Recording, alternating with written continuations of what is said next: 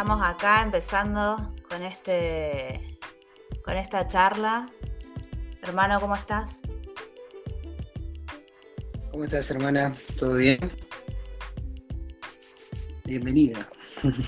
Bien, bien. Ah.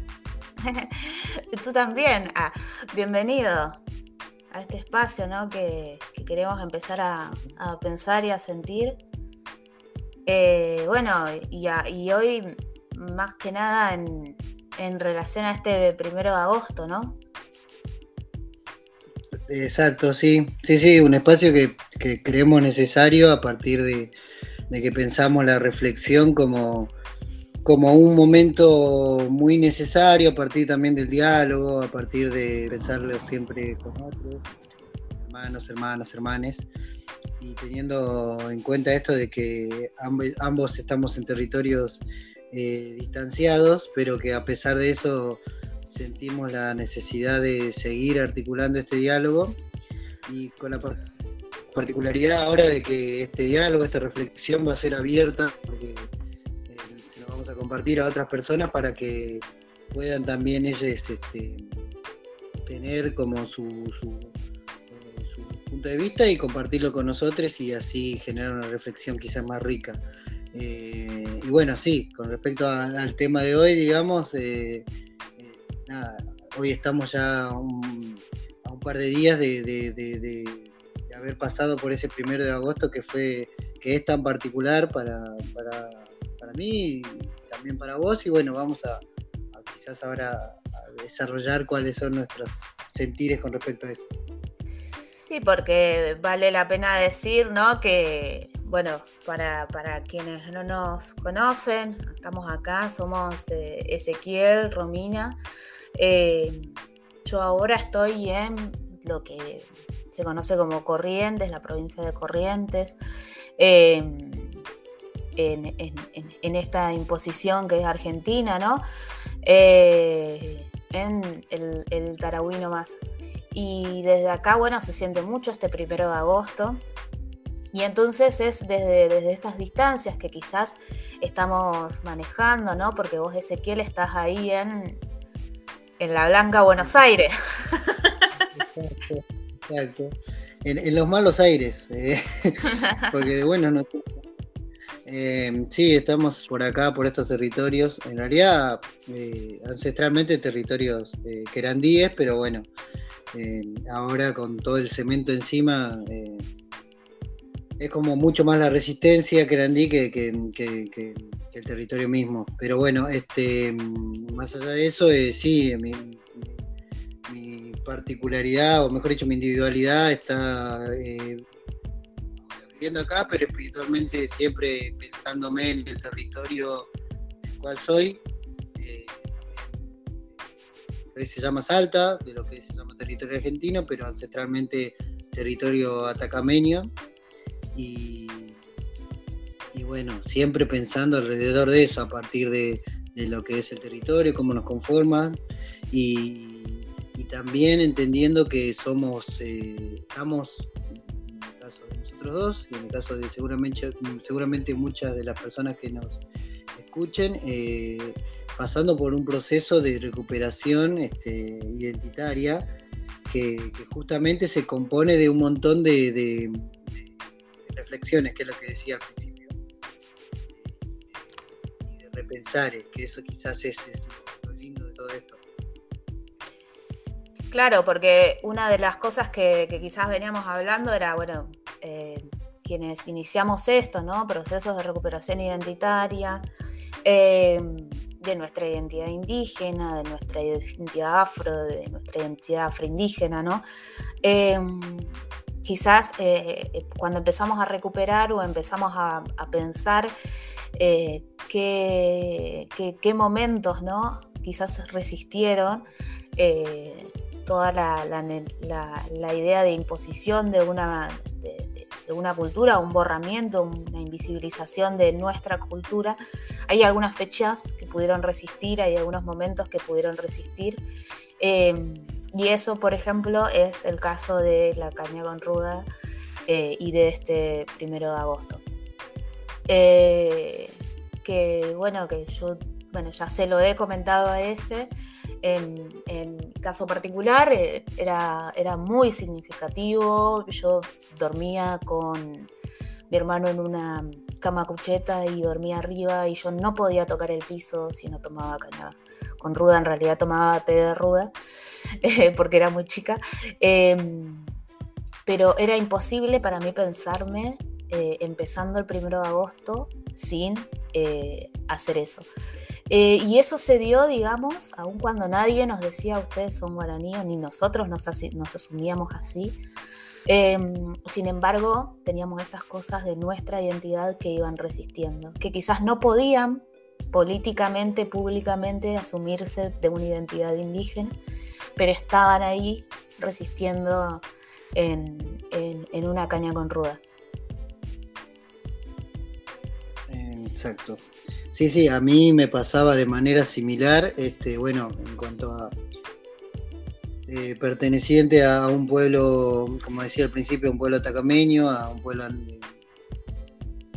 eh, a nosotros el agosto, el agosto nos, eh, nos significa realmente un mes entero, y, o sea, todo, el mes nos significa una etapa bastante especial, importante voy a, eh, voy a usar una palabra, digamos, que, no sé si es la adecuada, pero este castellano generalmente nos, lleva a usar estas, eh, quizás eh, verbos que no corresponden, pero lo que más acerca a lo que hacemos nosotros es una celebración, una celebración de la Pachamama que tiene que ver con justamente entender esa reciprocidad que se manejaba ancestralmente con, con la Madre Tierra y que este, todo el mes eh, necesitábamos como, como justamente em, restablecer ese equilibrio, eh, devolverle a la Pacha todo lo que nos daba, agradecerle también lo que nos da, perdón, y agradecerle. Este, es una etapa también de limpieza, sobre todo el primero de agosto. Empezar agosto con una limpieza tanto de, nuestras corporalidades como del lugar que habitábamos, sean nuestra casa o sea el espacio comunitario en el que, en el que se vivía, era como muy necesario. A mí también me, atravesaba el cuerpo desde chico, este, eh, desde chico este, viviendo todos los agostos este, particulares este, eh, dinámicas que, tenían en, mi pueblo particularmente, pero que uno entiende después con el tiempo que es una cuestión ya justamente ancestral, histórica, y que tiene que ver no con el pueblo que habitaba en ese momento, eh, sino con nuestros pueblos milenarios. Eh, digamos, a mí el primero de agosto y todo agosto me significa eso, me significa un momento de necesaria conexión con la madre tierra, entendiendo que también nosotros, eh, nosotros como pueblos, el 21 de junio iniciamos ya nuestro nuevo ciclo. Entonces nosotros nos hallaríamos en una etapa en donde necesaria esa reconexión, es necesaria esa, esa eh, digamos, de, esa conexión con la tierra para este sobre todo entendiendo la cuestión de, en, la, cual avisoramos, digamos, la, las épocas mucho más amables con respecto a la tierra, con, respecto a la cosecha y demás. Entonces, en ese sentido, se, hacía como necesario esa conexión que vengo mencionando. En tu caso, Romy, ¿cómo, cómo digamos que tiene que ver la, caña con ruda con, con justamente con el calendario, con la dinámica de los pueblos y demás, más de tu pueblo. No, de borrachos nomás. no, mentira. Es porque es porque en realidad nosotros ahora vamos a estar empezando un tiempo, ¿no? Eh, un tiempo donde eh, eh, nuestro, nuestro, nuestro territorio está eh, pasando por, por, fríos, por heladas, donde las plantas nada se, se, congelan, ¿no? Los animales no tienen que comer, nosotros nos enfermamos, ¿sí? Ahí hay frases que sí que circulan acá en, el Tarahui, en Corrientes, que tienen que ver con eh, julio te enferma, agosto te lleva. es así, es vivido así, es vivido como un momento donde hay que cuidarse.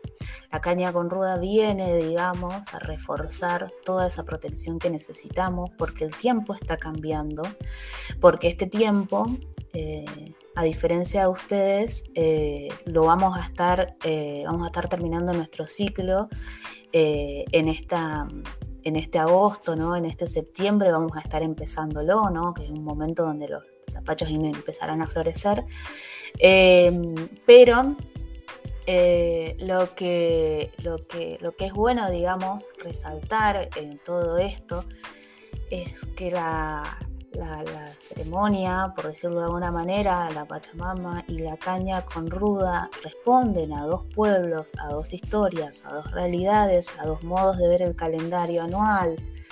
Em, o sea, vienen a reforzar cosas que necesitamos diferentes cada uno de nuestros pueblos a partir de cómo nos estamos vinculando con esta naturaleza.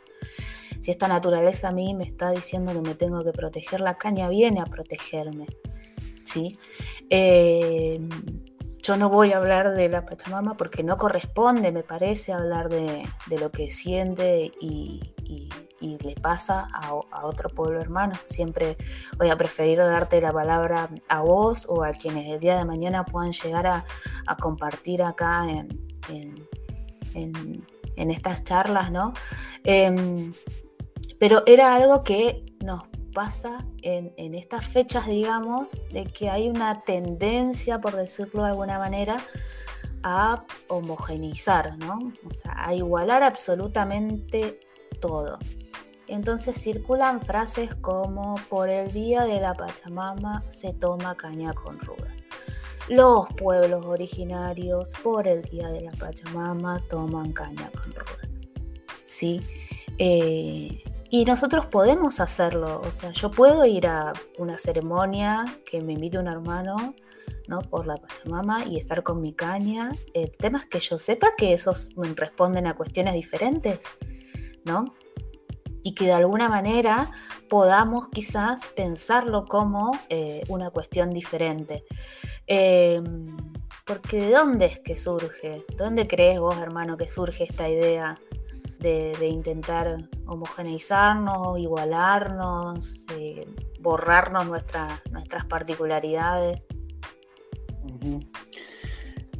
Y bueno, es algo que vamos a, seguramente a volver todo el tiempo en los encuentros que tengamos alrededor de esto, de, la posibilidad y del abuso, de la posibilidad y el uso y el abuso que hace el, blanco de los privilegios que tiene justamente, porque porque lo, que mencionaba vos de esta cuestión de homogeneizar justamente viene de esos espacios, de, de los espacios blancos, de, entendiendo los espacios blancos, eh, no solamente aquellos los, que, los cuerpos, digamos, que, componen estos espacios son de, de, tez blanca, sino también aquellas, eh, aquellos espacios, aquellos cuerpos, aquellos eh, colectivos que se conforman a partir de un pensamiento, de un pensamiento blanco, digamos, de un pensamiento totalmente privilegiado, de un pensamiento que no tiene que,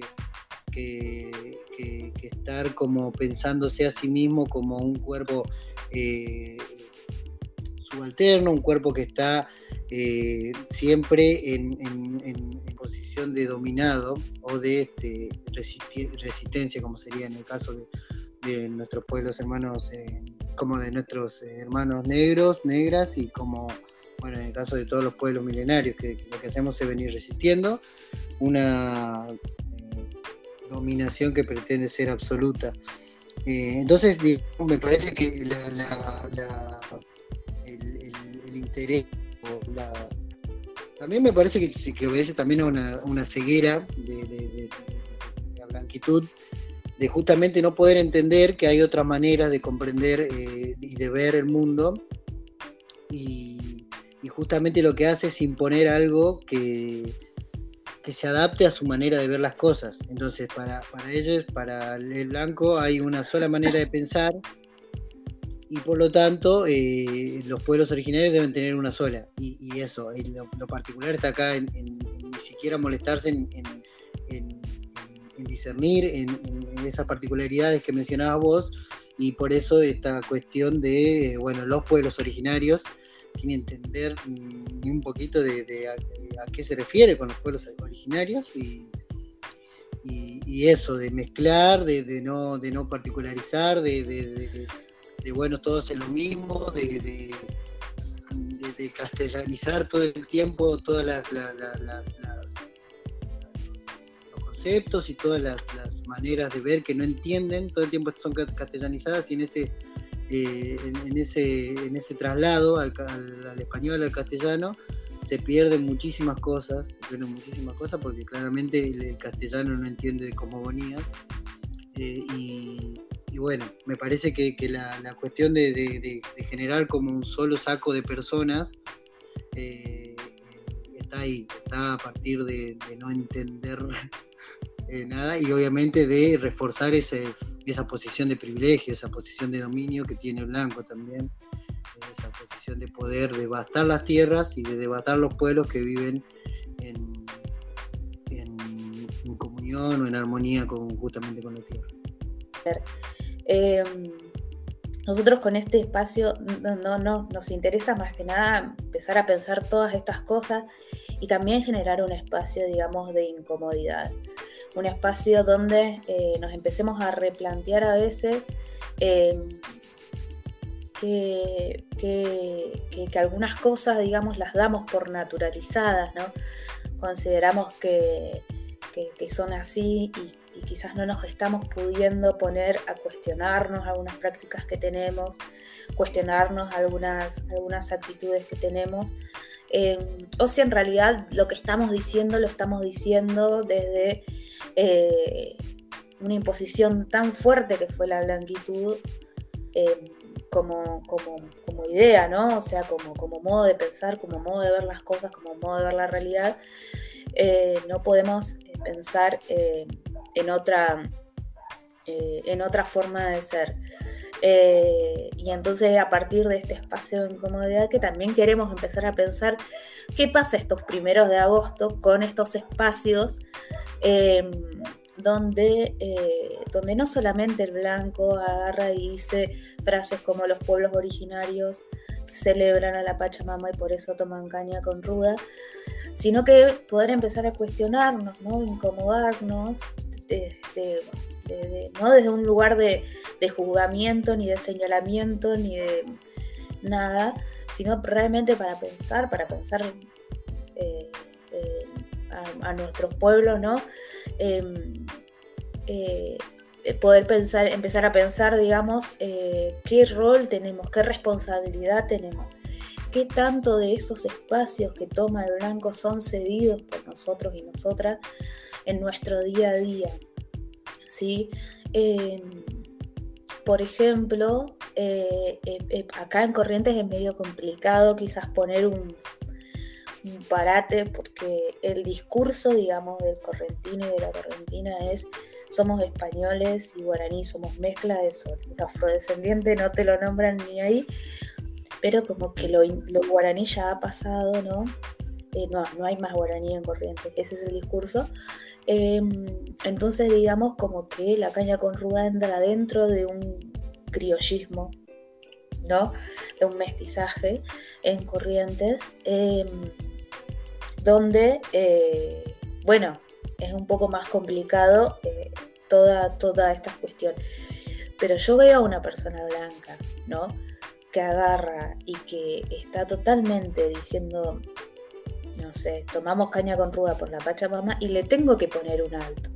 ¿sí? Creo que es asumir, empezar a asumir una responsabilidad de que eso que están tomando es nuestra cultura, son, es, nuestra manera de enfrentar agosto. ¿no? Esta frase de Julio te enferma, agosto te, lleva, es una realidad cruda, ¿no? una realidad que, también cabría decir que, que, nada, que tiene que ver con la vida y la muerte. Entonces, o sea, qué sé yo, tomarla así como de manera ligera, ¿no? No, no hacer una, una o sea, todo lo que, lo que involucra, ¿no? Preparar la caña, eh, o no sé, o hacerlo para sacarte fotos y subirla a Instagram.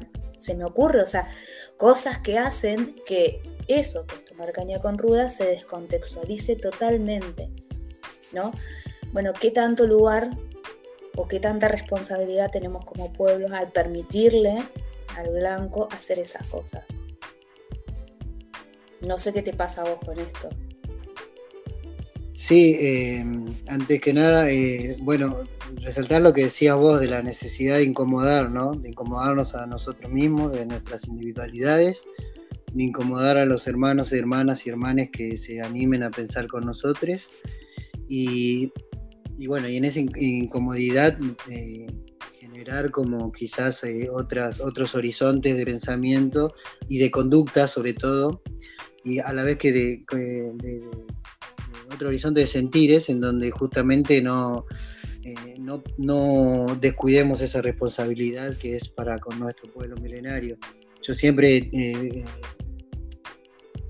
siento en que, en que nosotros en nuestro proceso de recuperación identitaria nunca lo hacemos por nosotros mismos, sino que lo hacemos como entendiendo que es una tarea eh, que muchos otros, otros empezaron antes con, eh, con la necesaria responsabilidad nosotros tenemos que honrar esa lucha de antes y sobre todo entendiendo que va a haber muchos después de nosotros.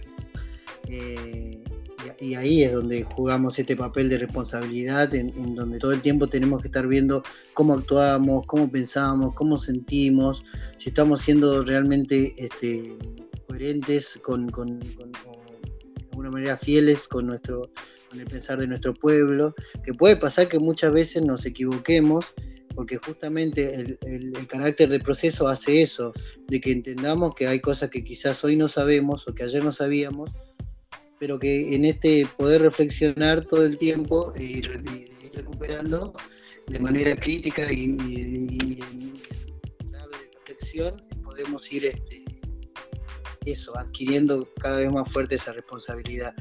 Eh, a mí me pasa, bueno, yendo a eso, digamos, me pasa que, creo que, como, No quiero generalizar al decir pueblos andinos, pero lo digo más que nada para referirme a, los que habitan el, lugar en donde, donde y, digamos, y territorios cercanos, creo que nos debemos fuertemente un especie de reflexión, una charla alrededor de, por qué permitimos justamente que eh, el blanco, eh, el turista, como se le llama generalmente, eh, también haga uso y abuso de una, de una etapa tan especial para nosotros como es el mes de la Pachamama. porque justamente nosotros desde, varios lugares, lugares permitimos eso, desde que puedan ir, eh, participar de las festividades, va a decir, de las festividades, eh, participar de, esto, de sacarse fotos, de estar como, como, eh, haciendo todo lo que quizás hacemos nosotros, pero desprovistos de toda la, el carácter espiritual que tiene para nosotros. Y no desde una cuestión de pachamamista, sino desde justamente eh, una cuestión de, cómo nos compone eso a nosotros, eh, a nosotros. Eh, bueno, volviendo, pensando en, todo lo que venimos ya diciendo, en lo particular que es para nosotros como pueblo milenario. Entonces creo que, en este carácter de incomodar me parece necesario como seguir charlando, seguir abriendo los espacios entre hermanes de nuestros pueblos para que sigamos charlando de que que también le hacemos a nuestra lucha histórica y a, nuestra lucha del día a día cuando permitimos que esas personas formen parte de manera tan eh, grosera de, una de, un voy a decir de esta manera pero no no porque sea así una ceremonia tan particular para nosotros cabría preguntarse si, si en ciertas ceremonias se permitiría que personas que no saben nada formen parte de eso. Me cuesta pensar que en un templo eh, judío o en una iglesia católica se permita que cualquiera forme parte sin entender lo, lo, que significa para esos fieles, por decirlo de alguna manera. Bueno, para nosotros lo mismo. La Pacha es un templo, o mejor dicho, se conforma como un templo para nosotros en, la, en el carácter de lo especial que es y lo particular que es para nosotros. Y, si nosotros no conseguimos dar ese, ese, tenor, digamos, eh, van a seguir actuando de manera grosera. Entonces creo que es necesario seguir charlando sobre esto. Sobre esto, Romy, a mí me, me venía como, quería preguntarte acerca de algo que justamente eh, todo el tiempo surge de esta cuestión de que, eh, que, mencionabas un poco vos, de, se toma de que hay como una mezcla, una especie de mestizaje, y muchas de, la, de, las, de las eh, ceremonias, de, las recuperaciones que tenemos al fin y al cabo, son todo el tiempo cuestionadas con el mote de, llevar como mucho sincretismo encima. Eh, ¿qué, opinás con respecto a eso? Eh, ¿cómo, ¿Cómo considerás que, deberíamos eh, enfocar esta cuestión del sincretismo? Bueno, sí, también te animás a explicarnos a qué nos referimos cuando decimos sincretismo. Sí, me estaba ahogando en el medio. Creo que agosto me lleva.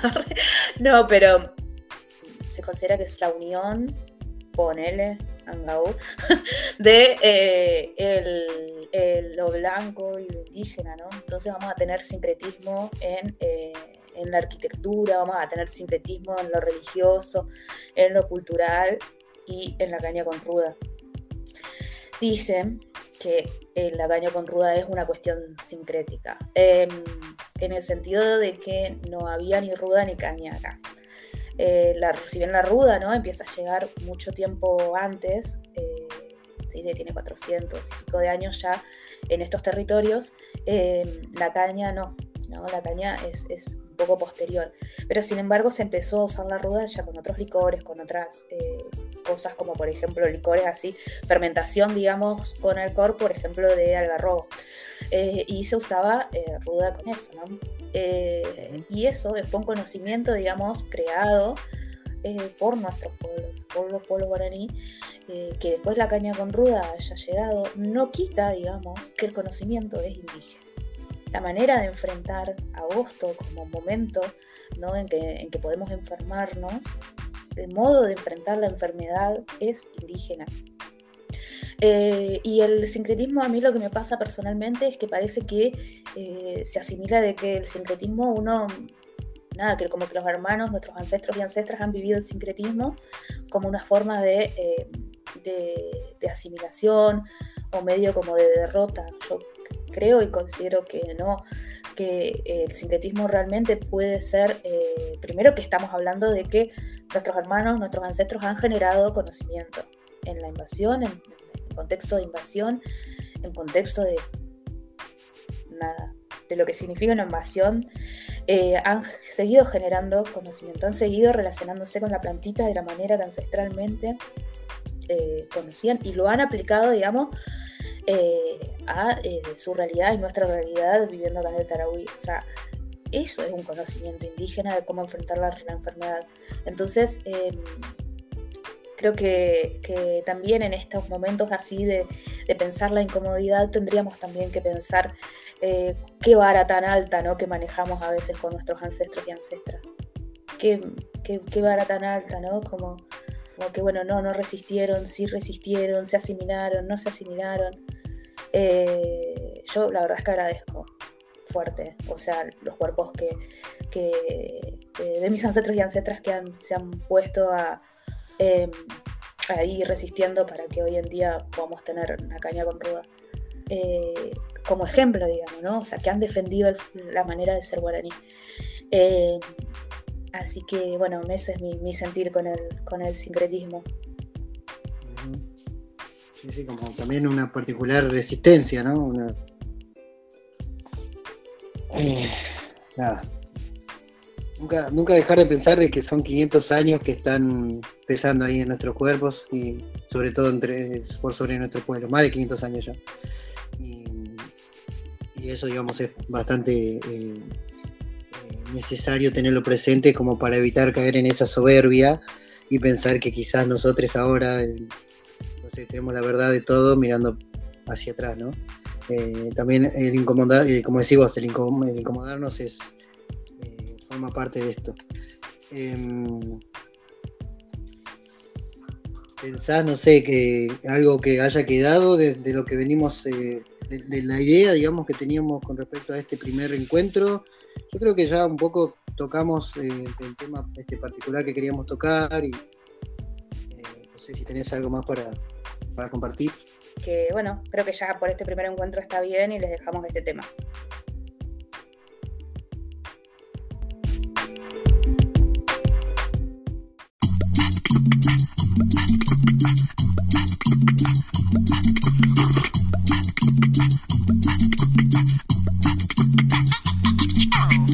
Toda mi gente con las manos en alto, esto es música consciente para contrarrestar lo malo.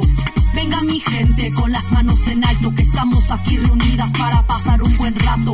Toda mi gente con las manos en alto, esto es música consciente para contrarrestar lo malo. Venga mi gente con las manos en alto, con las manos en alto, con las manos. Esto va para mi gente y por mi gente. Puede no haber dinero, pero siempre hay ambiente. Sabemos disfrutar, aunque todo esté jodido. Sabemos vivir, aunque vivamos oprimidos. Nos han querido quitar nuestra raíz, pero seguimos siendo la gente del maíz. Nos han pintado una mentira en la TV, pero somos mejores de lo que ellos nos creen. Nos llaman pobres y lo tenemos todo. Y cuando hay que luchar, pues lo hacemos codo a codo. Sabemos lo que es el dolor y la tristeza. Y esos tragos amargos los tomamos con paciencia. Es la riqueza la que crece en nuestra alma. Esa que no se compra y el dinero no la paga. Si crees que esto no es nada, pues mucha suerte porque cuando tú estés solo yo estaré aquí con mi gente. Toda mi gente con las manos en alto. Esto es música consciente para contrarrestar lo malo. Venga mi gente con las manos en alto que estamos aquí reunidas para pasar un buen rato. Toda mi gente con las manos en alto. Esto es música consciente para contrarrestar lo malo. Venga mi gente con las manos en alto, con las manos en alto, con las manos. Mueve tu cuerpo, pero también tu pensamiento. Busca el motor que te motive, que te conecte desde adentro. Nuestras raíces que son profundas y no han muerto, son tangibles sus frutos y la vida van transmitiendo. En una tierra árida, con una historia trágica, nos mantiene vivas y vivos esta esperanza. Haciendo alianza con nuestra misma gente, disfrutando de la vida a pesar de lo que viene. Estamos conscientes que no todo está bien, pero no por eso la depresión nos va a vencer. Ante el odio que nos dejaron, solo nos queda amar. Ante la rigidez del sistema, optamos por bailar. Calamos aire, tomamos un instante. Mañana la lucha sigue y hay que tener aguante. Recordando las heridas que dejaron cicatrices. Pero en ese día, nuestra venganza es ser felices. Toda mi gente con las manos en alto. Esto es música consciente para contrarrestar lo malo. Venga mi gente con las manos en alto, estamos aquí reunidas para pasar un buen rato. Toda mi gente con las manos en alto, esto es música consciente para contrarrestar lo malo. Venga mi gente con las manos en alto, con las manos en alto, con las manos.